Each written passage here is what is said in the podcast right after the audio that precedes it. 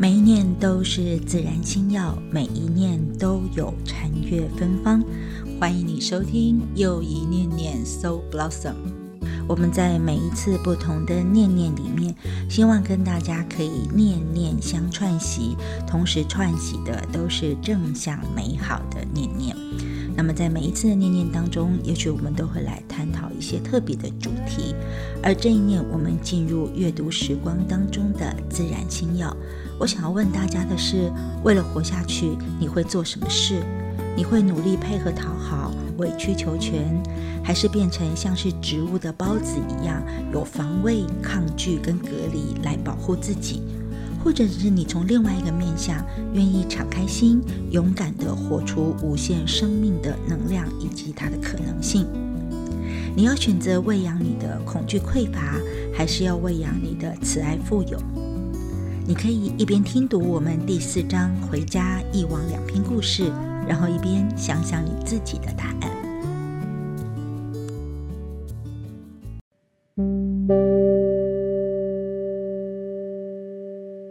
第一百七十六页，回家。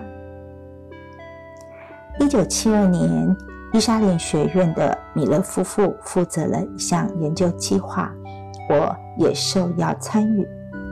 在当时，对于人类的潜能研究十分火热，而伊莎莲正是众所瞩目的焦点，期望能奠定下述范畴的影响基石，包括教育、政治、宗教、法律及医学。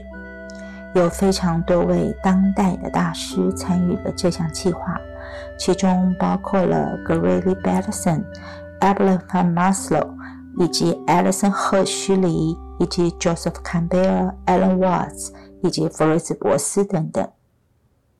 这项研究计划提供了两年的奖学金给十二位学有所长的医生。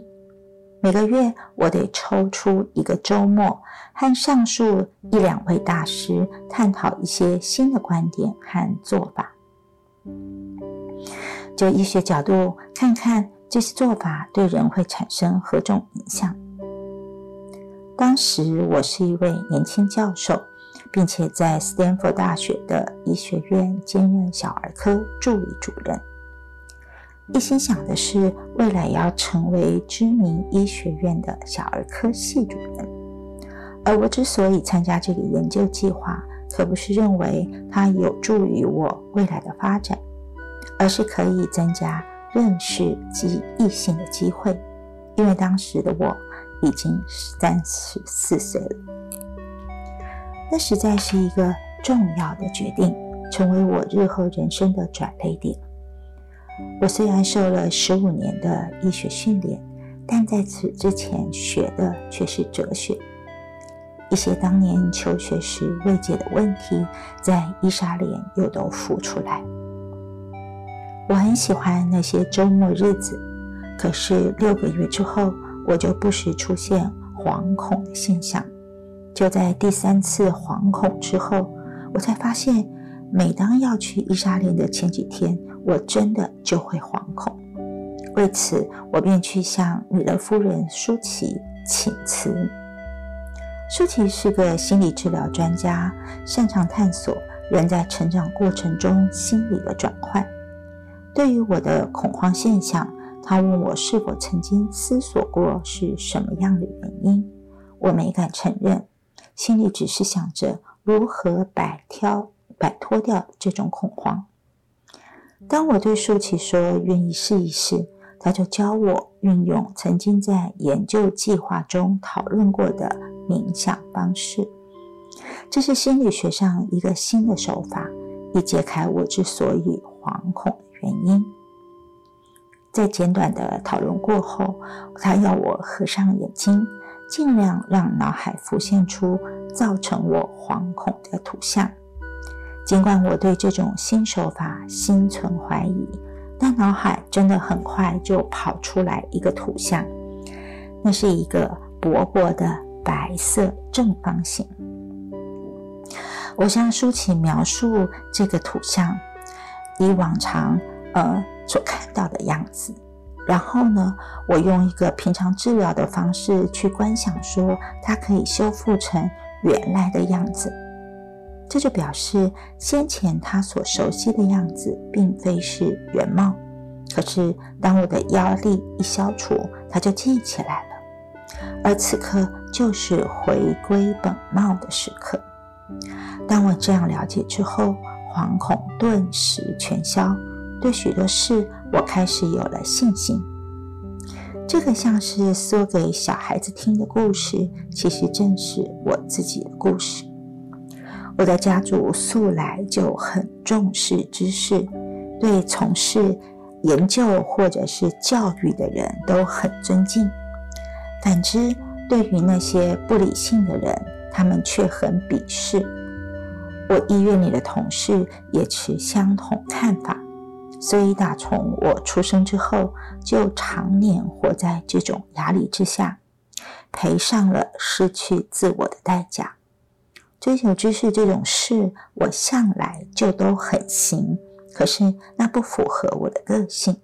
就如要一个左撇子用右手写字，就因为我多年来都很成功，以至于忘了那些事根本不符合我的个性。然而，我此刻却完全明白了，伊莎莲研究计划的本意就是在探索人性的转变，而我在那里所结识的人，跟平常认识多年的截然不同。他们倒像我祖父那一类型，和他们共处，真像是祖父又重回我的生活之中。他们那种实事求是的作风，对研究问题的热衷程度，重于硬体设备。他开始化解掉加诸于我身上而致所导致我能够失去自我的那些压力。那些非我慢慢的死去，而我也慢慢转变，恢复成最适合自己的样子。虽然。我应该更务实的去从事分析工作，但我宁可按照自己的本性，好好的运用那股不可思议的直觉力量。我终于想起来，我自己是祖父的孙女，而如今我要回家了。从此惶恐就不再出现，而舒淇似乎一点都不奇怪我的好转。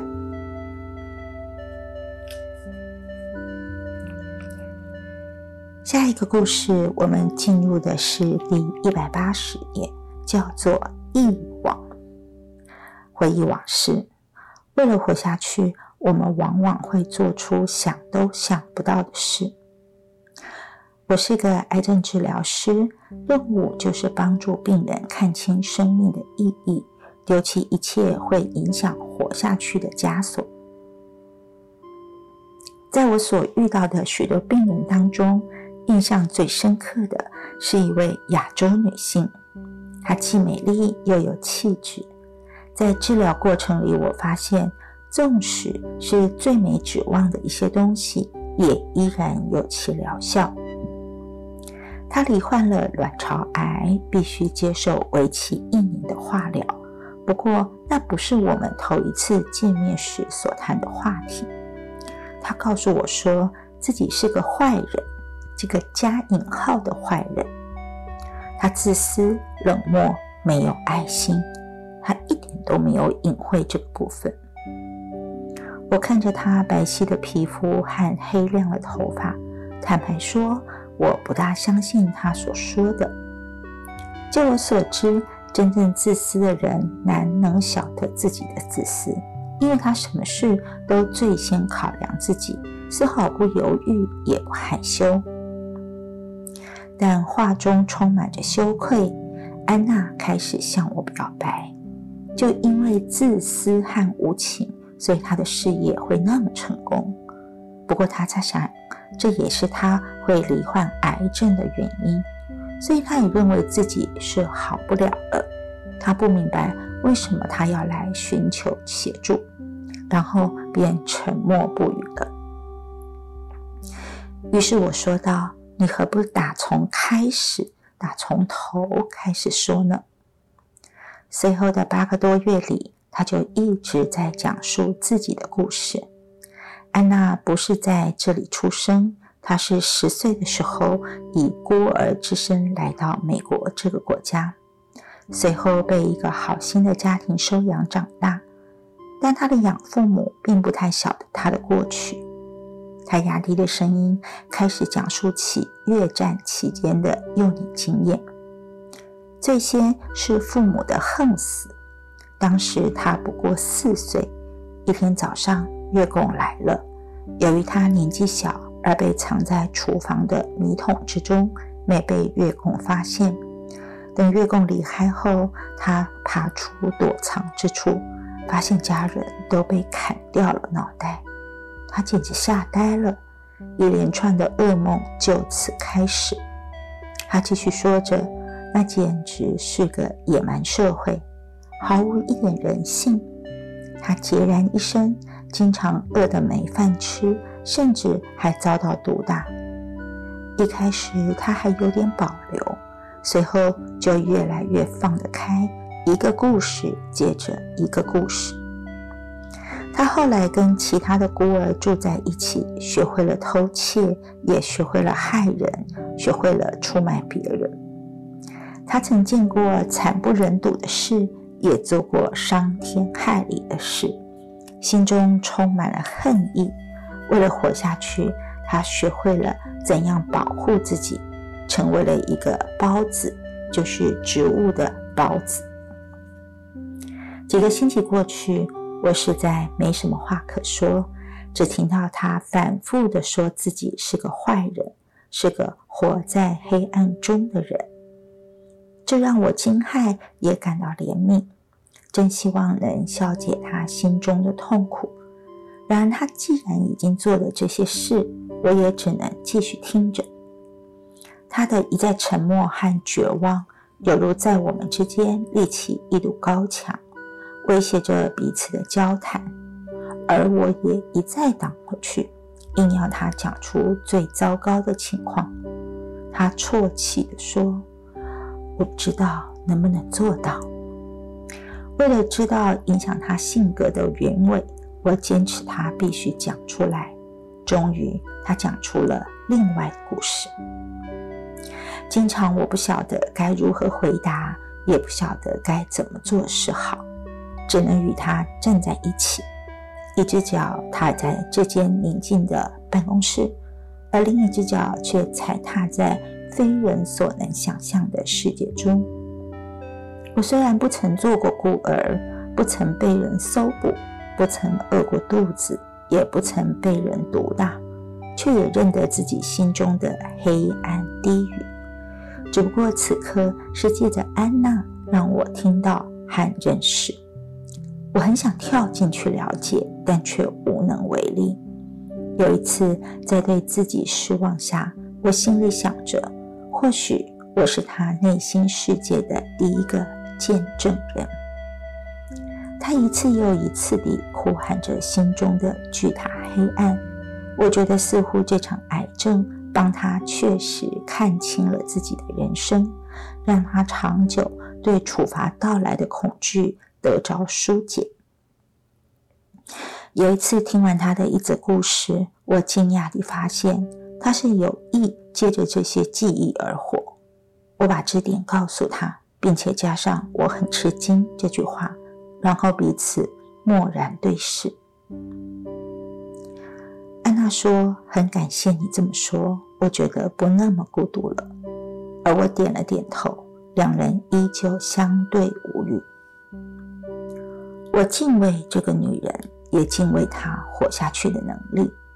多年来，我接触的癌症病人不少，就没有哪个人像他悲惨的遭遇使我心疼。就像被捕兽器夹住的野兽，为了活命而不惜咬断自己的脚，只是付出的代价实在太大。慢慢的，安娜缩短了早期发生的故事，而较多谈到近期的事。她如何狠心的经营事业？如何利用别人，永远把自己的利益摆在第一位。他开始谈到自己的好恶、愤怒、无情、能力以及对人的不信赖。在我看来，他似乎极为孤独。我心里想，丝毫没有任何改变啊！他整个人生始终就绕着如何活下去而打转。在一次极为痛苦的交谈结束之后，我回顾自己的过去，为了得到自认为需要的，我有哪些？有哪次是为了存活而非好好的活？又有多少次是为了权宜而推迟了当下？存活会变成是一种习惯吗？